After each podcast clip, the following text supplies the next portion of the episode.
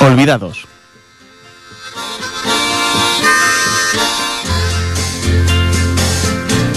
...1994... Bangui.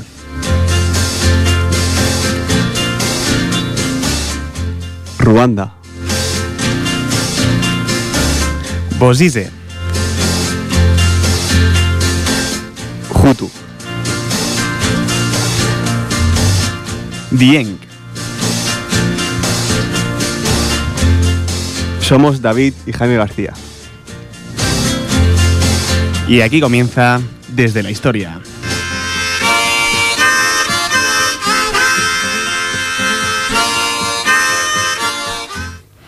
Pues muy bienvenidos una semana más a este programa que va sobre historia, de aquí el título, Desde la Historia. Estamos en gente, gente con imaginación cuando vamos a tratar de un tema. Y bien, a ver, primera sorpresa porque hoy estamos a... mm, 26. 26, 27... 27, 27, 27. de noviembre. Y este domingo pasado hubo una noticia que, que los medios de comunicación hicieron mucho eco de ella. Y era una noticia de la cual nosotros habíamos tratado en el primer programa de Desde la Historia. Sí, fue una noticia que va sobre Irán y Estados Unidos. Nosotros hablamos un poco de los ¡Ey, problemas. buddy! Estados Unidos ha dicho... ¿Qué tal? Sí, sí. ¿Qué tal? Man. ¿Qué tal, señor Kennedy? Ah, I'm fine, I'm fine, I'm bien. Estados Unidos ahí dándolo. Eh, eh, uh, uh. Que por cierto, se cumplen 50 años ya, ¿no? De, de su muerte. Yeah, buddy. 50 años. Yeah, yeah. Ok. ¿Ya sabe más o menos quién le disparó o algo no? Em, ¿Cómo, va? em, Kennedy. Vale, bueno, se ha ido Kennedy, se ha ido. Dejadlo. Bien, eh, pues ¿cuál, cuál era la, la noticia en cuestión? Era que Irán y Estados Unidos pues se ponen de acuerdo para que Irán pues no investigue más con el tema Nu- nuclear, nuclear, que sí. da un poco de miedo, ¿no? Y, y así pues eh, zanjar de una vez ese conflicto. A cambio, pues se rebajan algunas sanciones económicas, ¿no? Por parte de Estados Unidos. Pero bueno, lo importante es eso, que dejan de lado un poco el, el tema este nuclear. Cabe decir pues que era, era, era un país que, que tenía millones de sanciones, millones de prohibiciones Sí. ya de, de este bloqueo, tienen un bloqueo de, de la revolución que en el primer programa explicamos muy bien tanto- y acertar- acertadamente. Por lo tanto, para resumir, yo creo que el primer programa y ya hemos resuelto el primer conflicto internacional. Está bien, ¿no? Para Bueno, comenzar. eh, eh, desde la historia 1, mundo 0.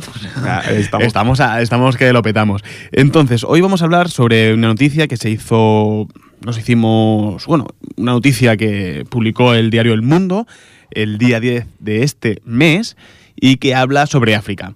Es decir, hoy va a ser un programa africano. Sí, va a ser un programa hoy que vamos a tratar un poco el tema africano, algunos países. Y bueno, la verdad que es muy interesante, la verdad. Buen programa, programa eh, denso, programa de estar concentrados, escuchando atentamente la radio. Y para poder ir calentándonos con este son y con este tema, con e- para ir calentándonos en el, en el mundo africano, vamos con un tema, David. Sí, vamos con un tema de Abid Koité, es un, un cantante y guitarrista de, de Mali que mezcla un poco música étnica con, con rock, un poco de blues y el tema se llama África. Pues vamos con el tema África.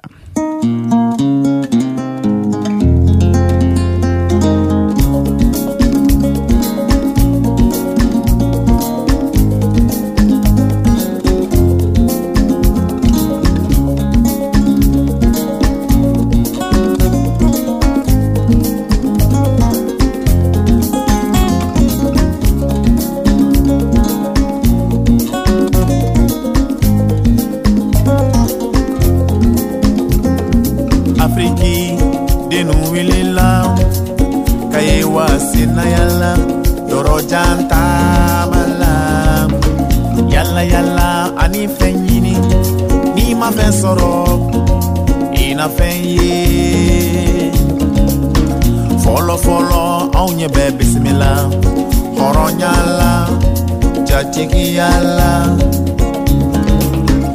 antamana kamedu indafe si utakauku jatigia teufeya afriki denunkola sekina koluye wala so so sumaleni yenye. Afriki denu yame kodemeba doneme ma Aidez. Aidez. Aidez Africa. Aidez.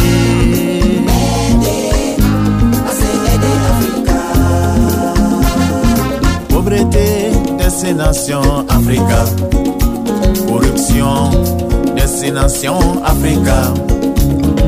Gouvernance ensablée d'Africa. le gen e genosid Afrika United Nations osi a deside lan son program de developpe Afrika Diminuye sa povrete Diminuye sa pandemi du sida. Diminuye le dese de ses enfants. Diminuye ce qu'elle doit, toi, maman. Africa.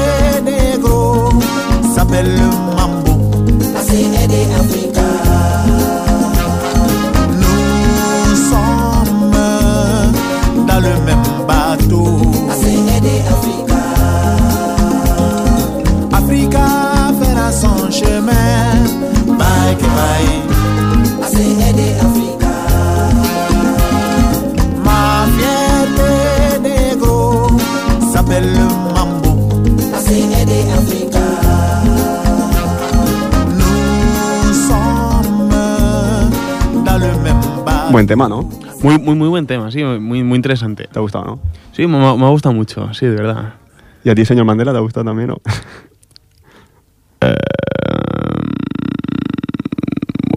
Muy interesante el, progra- el, el programa también. Vale, muy bien. sí.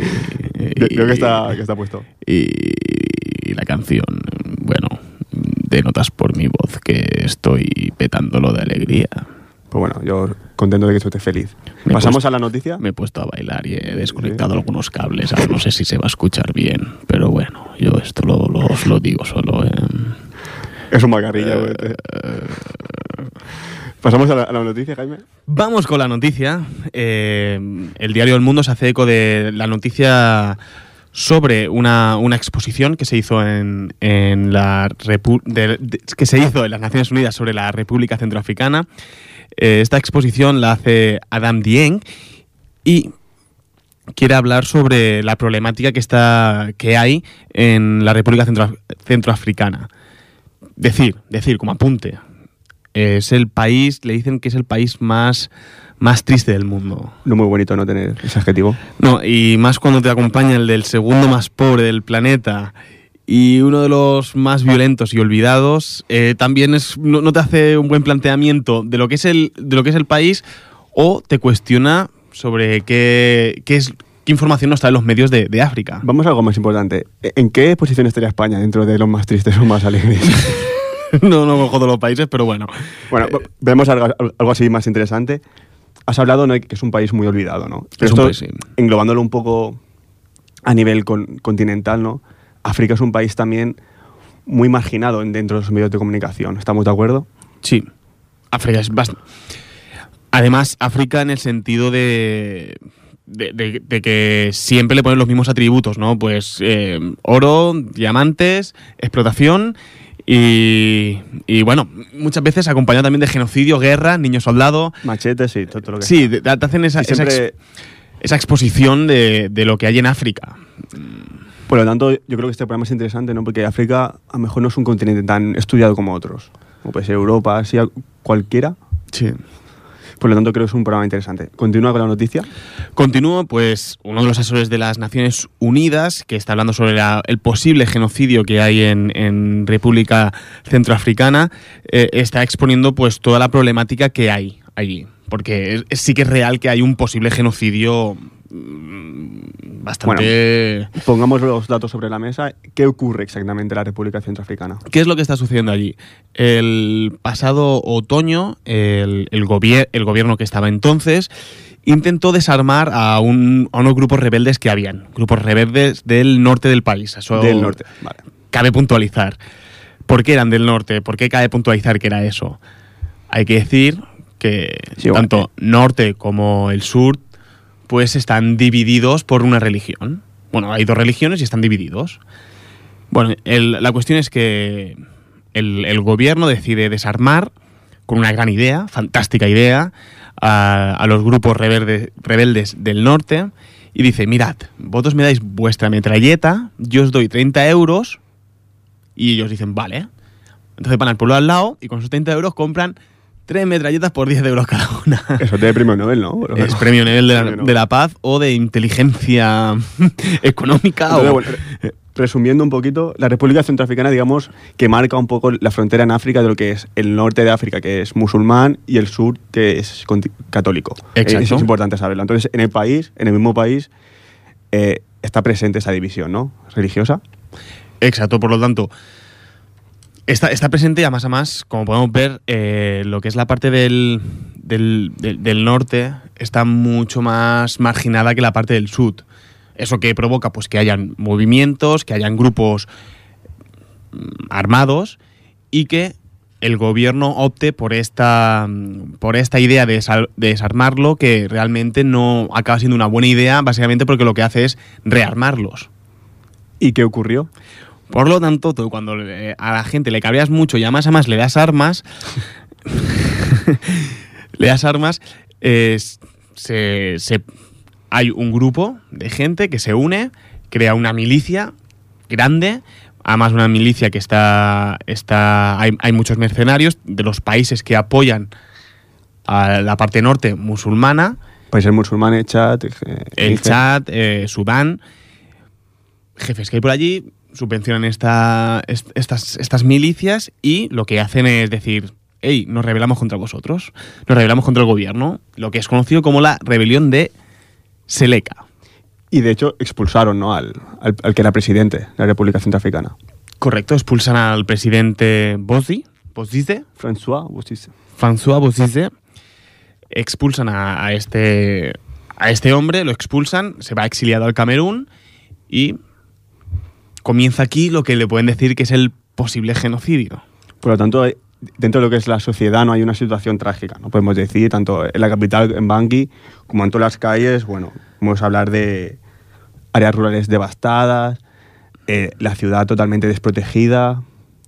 Sí, eh, cabe destacar que Bangui era un sitio relativamente tranquilo y eh, en cuestión de, unos meses pues se vuelve como de los sitios donde nu- nunca querrías estar ni los propios habitantes de allí.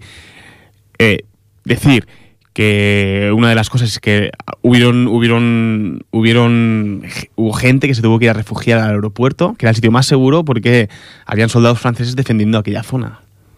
Por lo tanto, ¿podemos hablar de una guerra civil o de qué podemos hablar? Podemos hablar eh, no de una guerra ci- civil, sino algo un pelín peor, que es una guerra de religión. Guerra de religión, ¿no? entre musulmanes y católicos, digamos. Sí, eso nos podría recordar quizá la... A lo de Bosnia, sí. Sí, podría Lo de Bosnia, si intervienen ortodoxos, católicos, musulmanes, se- será un buen paralelismo, creo. Entonces, ahora, ¿cuál es la situación real a día de hoy en la República Centroafricana? La situación de a día de hoy es que los musulmanes de Seleka han invadido el sur del país. Eh, todo y la resistencia de los cristianos.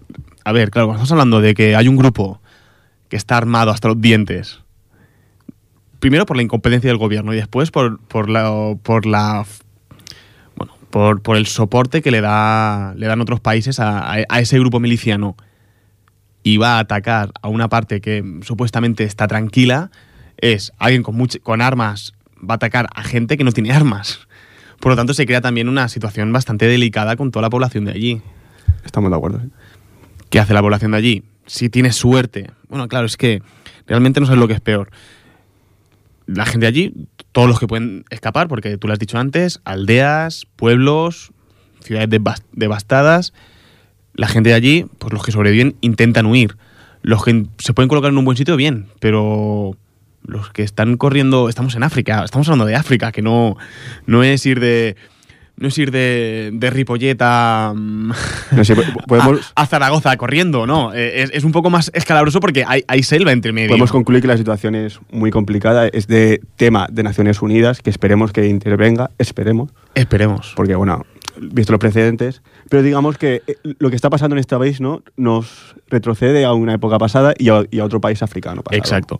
Decir que ahora está un presidente que se llama Michel Dojotidia, Dojo- Dojotodía, Dojotodía, Del otro día, ¿no? El- del otro día. Eh, que, que sí que se ha intentado comprometer con, con- junto con algunas ONGs que va a intentar controlar a los soldados que él ha alentado realmente. Bueno, esperemos, pero bueno, a ver. Claro, eh, es una situación muy comprometida básicamente porque hay soldados que están haciendo allí realmente lo que quieren sin ninguna impunidad. No, creo que hay, hay que seguirlo con ojo clínico y, y esperemos que los medios de comunicación se hagan eco y, y que lo Pero estamos hablando de una noticia del día 10 de este mes. No se escucha nada hasta entonces. Poquita cosa.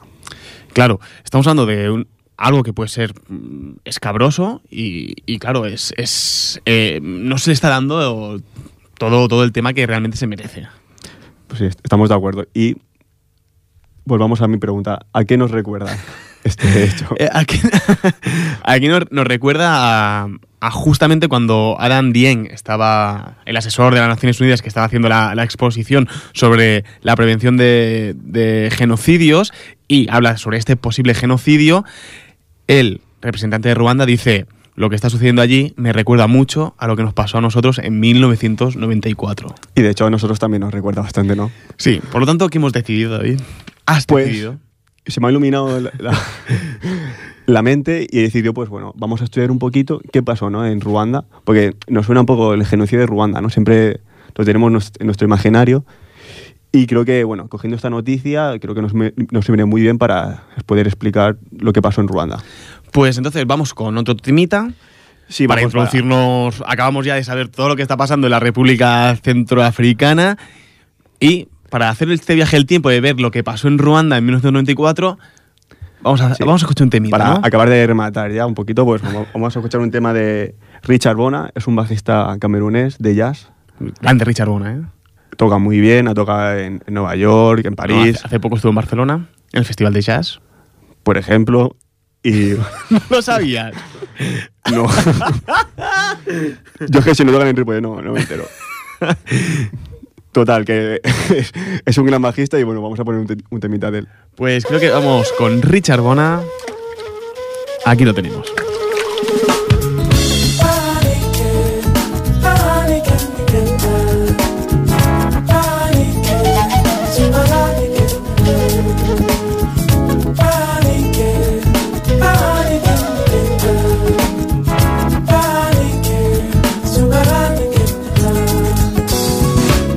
nongele te mpunda otano bonena babo ya mibolo etandena na mwasi munene natindi bwala bosinga bongo nyole yobwami mokudi ndena na dibemwe na sikwalake inawo njemo epulibwa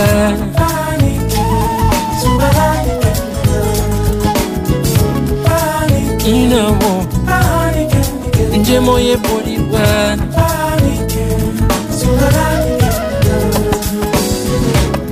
edoye mukelela milila edoye mukelela milila ni mafeke akanadila ni suntaro fama ala mogo fana madabida kafo kumogo lela mulu fama kotala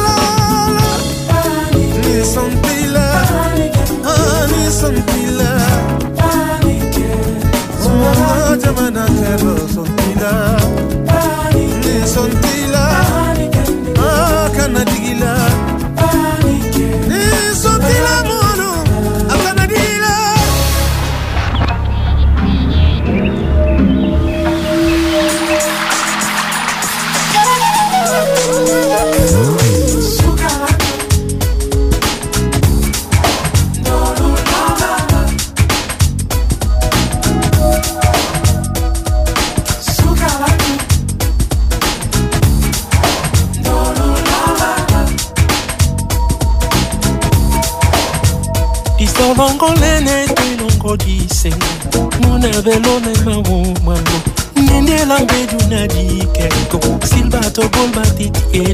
na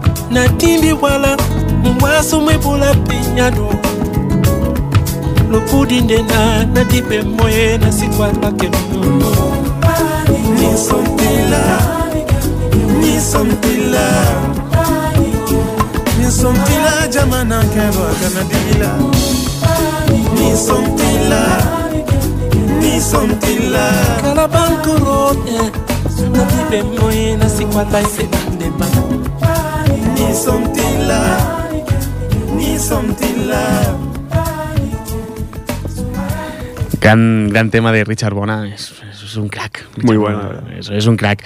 Bien, eh, hemos dicho antes que íbamos a hablar sobre el genocidio de Ruanda de 1994.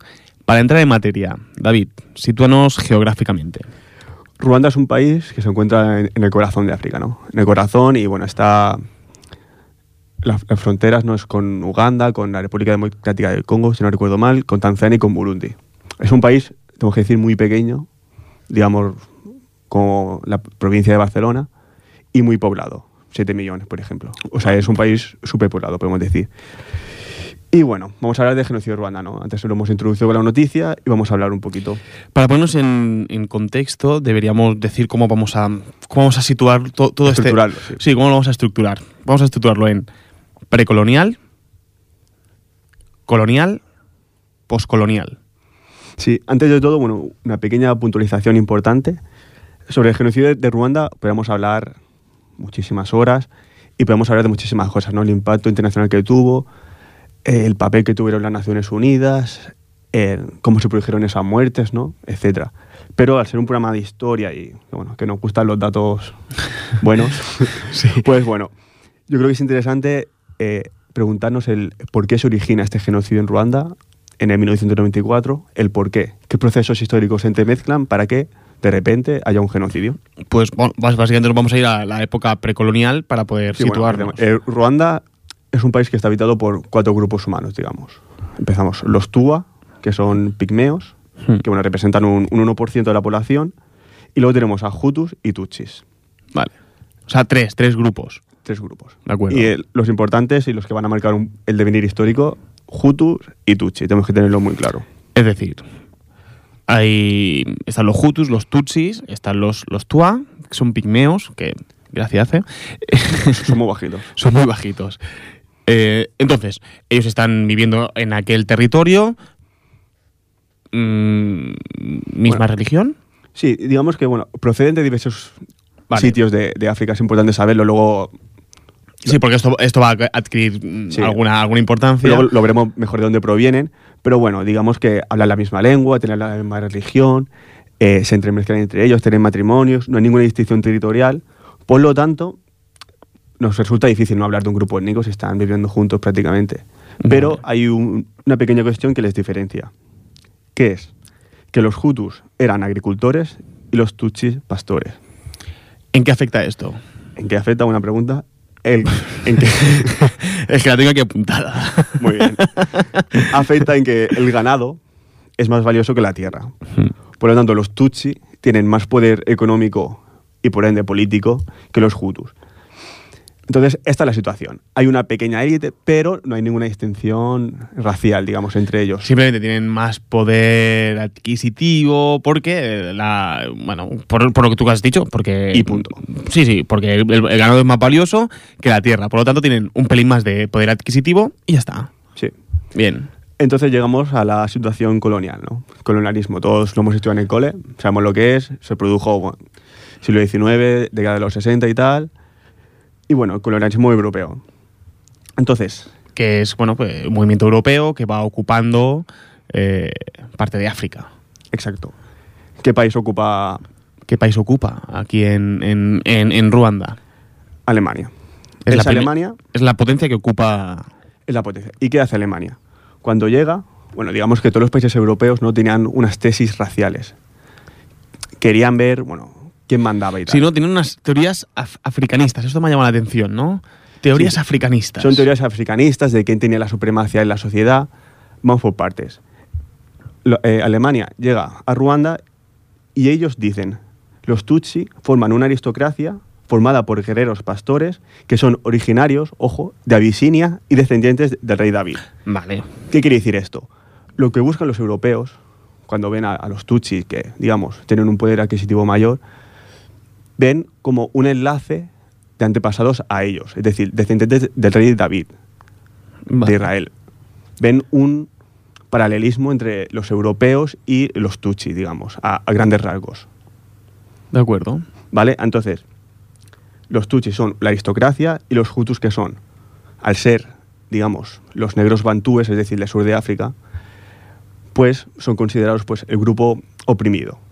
Básicamente y llanamente. Es decir, ellos llegan allí y dicen Tutsi. Tutsi, pues el otro no. da igual. Eh, los Tutsis llegan y dicen: eh, Vosotros vais a ser la aristocracia, Tutsis. Y los otros van a decir: Vosotros sois los explotados, los Hutus. Exactamente, o sea, llega el colonialismo europeo y propicia, pues eso, para llegar a entender esta sociedad ruandesa, para llegar a hacer valer esta supremacía, supremacía europea, pues dividen la sociedad ruandesa en dos grupos étnicos. Antes no hemos hablado de grupos étnicos, ahora sí.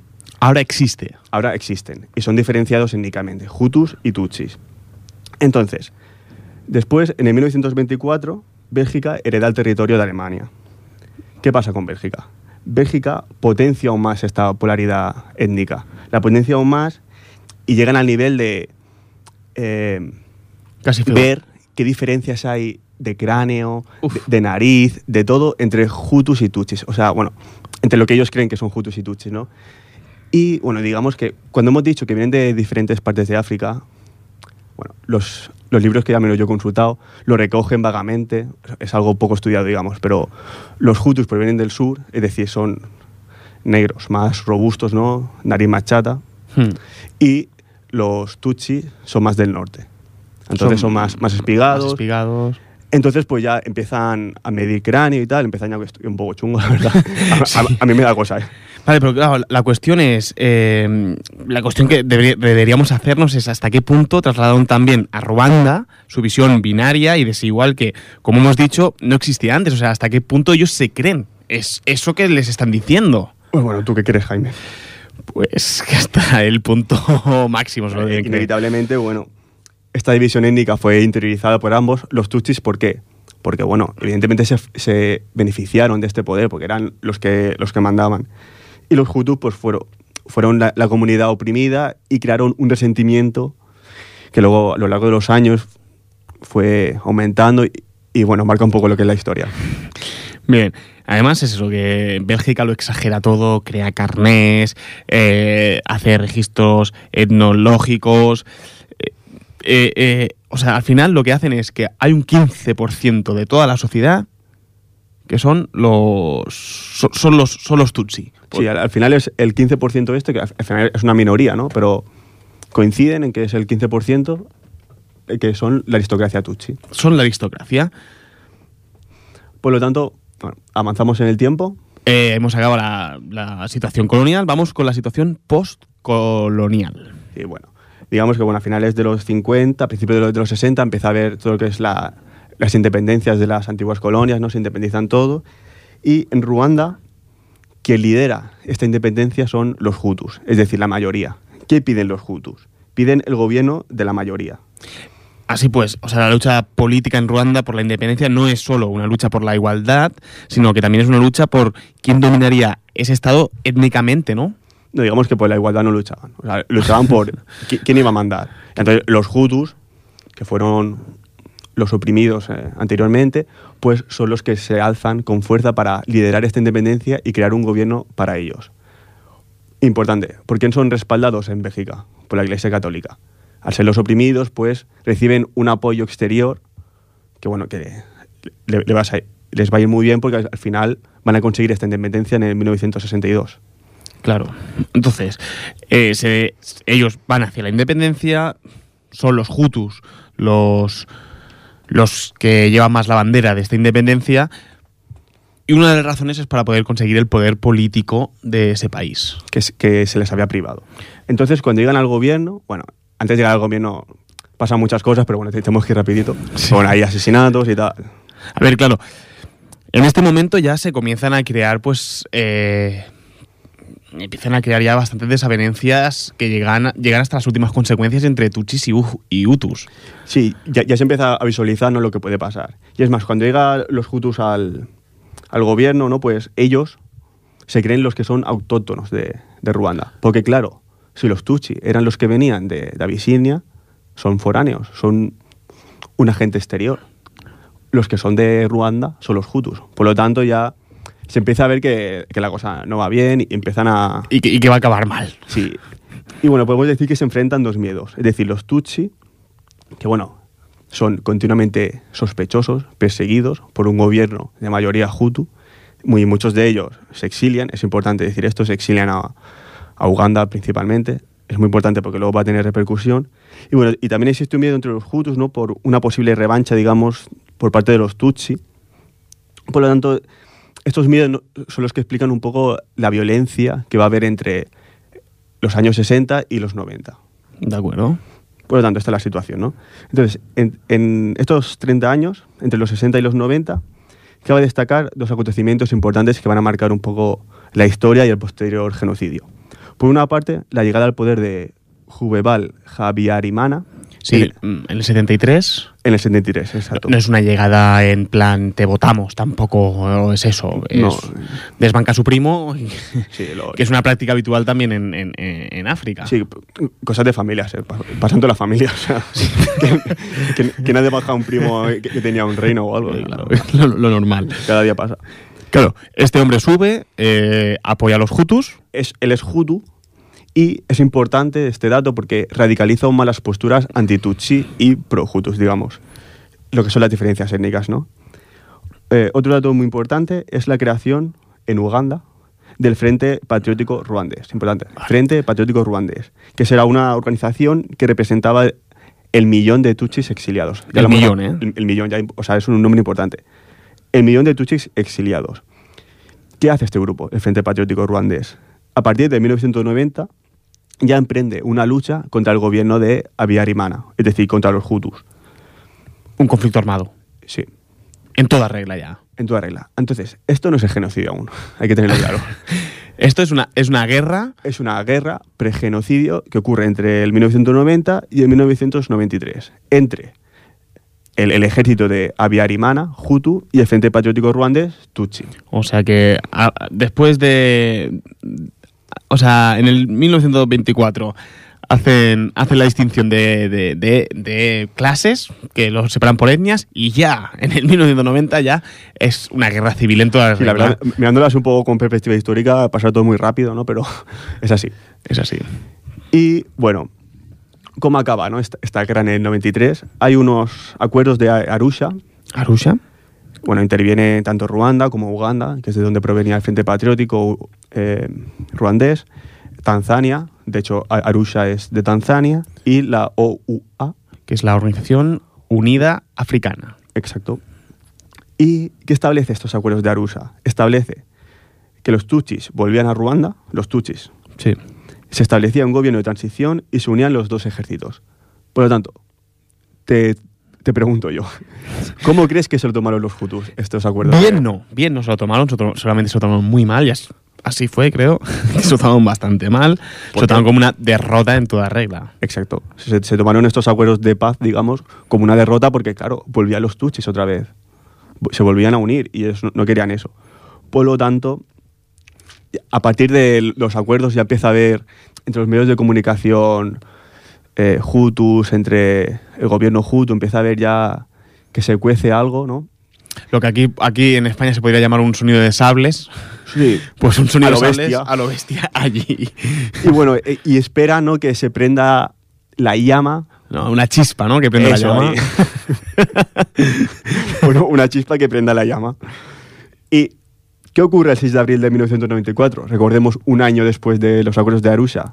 Pues, ojo, se produce la muerte del presidente Abiyarimana, recordemos el que entró en el 73 y que es Hutu, tras un accidente de avión por un misterioso misil. Murió. Lo de misterioso es así, Porque da, da diferentes interpretaciones.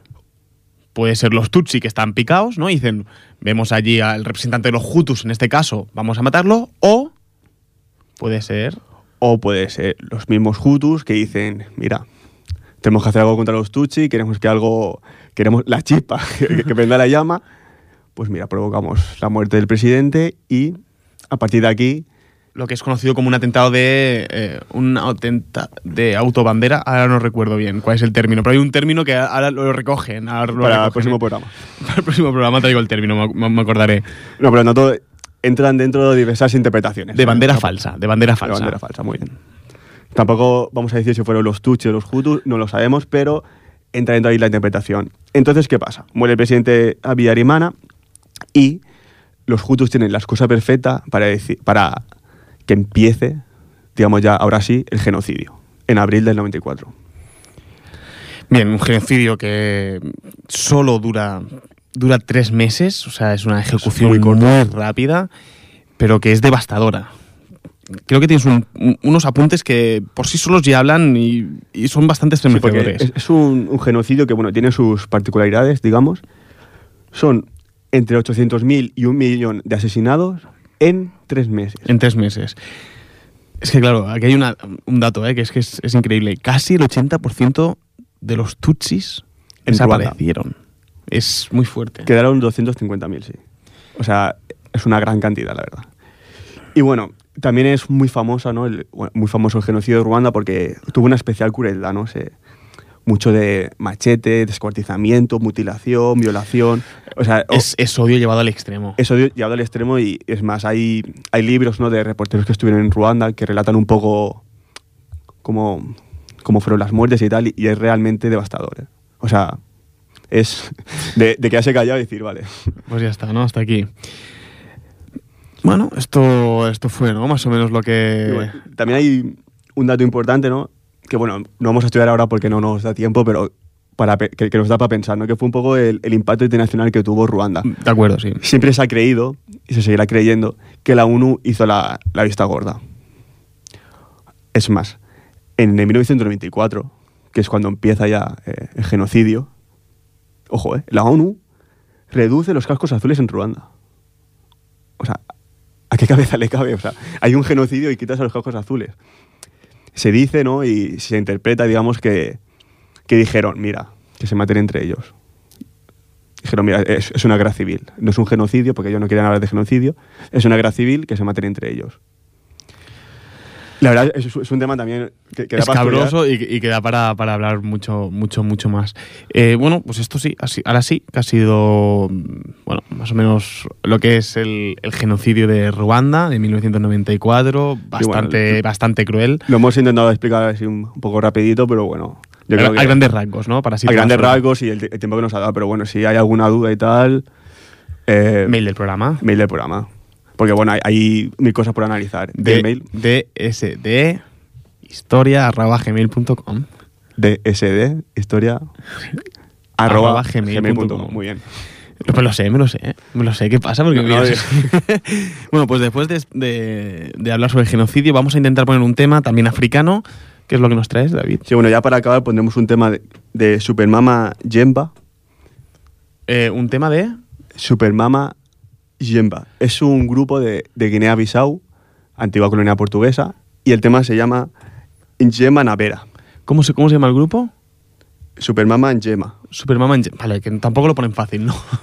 Yo es que no soy af- eh, africano. no lo ponen fácil. Pues vamos con ese tema de. ¿De cómo era? Supermama. Supermama.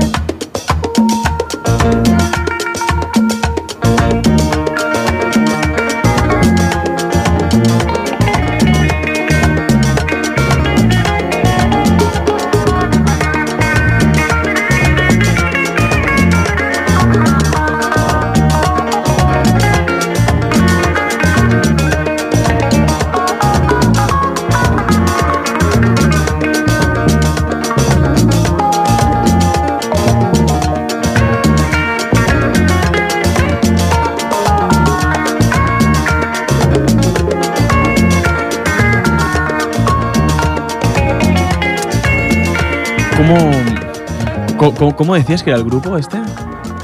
¿Cuál? Eh, Este que estaba sonando, Super Supermama Jemba. Chimba, men. No sé por qué, pero me ha atrapado este nombre. Me, ha- me ha- gustado. Eh, es buen grupo, ¿eh? Buen grupo. Chulísimo. ¿Te ha eh, me, me ha encantado. Bueno, empezamos ya con la sección de historia de Ripollet, que ha tenido mucho éxito es verdad, ¿eh? es, es de la que más nos han comentado, ¿eh? y de la que menos tiempo tenemos para hablar, pero bueno, vamos Sí, a... lamentablemente, ¿eh? Ya, ya hemos avisado que iba a ser denso el programa. Yo creo que ha sido denso, pero históricamente y mm, moralmente muy, muy interesante. Vamos con la con historia de Ripollet. Vamos, estamos en una parte pues que, que es muy divertida de hablar, divertida entre comillas. divertida porque pasan muchas cosas en el pueblo y cosas que realmente no todo el mundo se espera que pasen, ¿no? Pues que realmente estamos hablando sobre la CNT y la FAI, que están ahí, que son grupos de tendencia anarquista que Sí, están sí. aquí controlando el pueblo. La semana, bueno, el mes pasado lo dejamos en, en la proclamación de la República en Ripollet. Y vamos a hablar un poco de, de la CNT, cómo se fue moviendo por Ripollet. Digamos que, bueno, la CNT, con la llegada de la República, ¿no?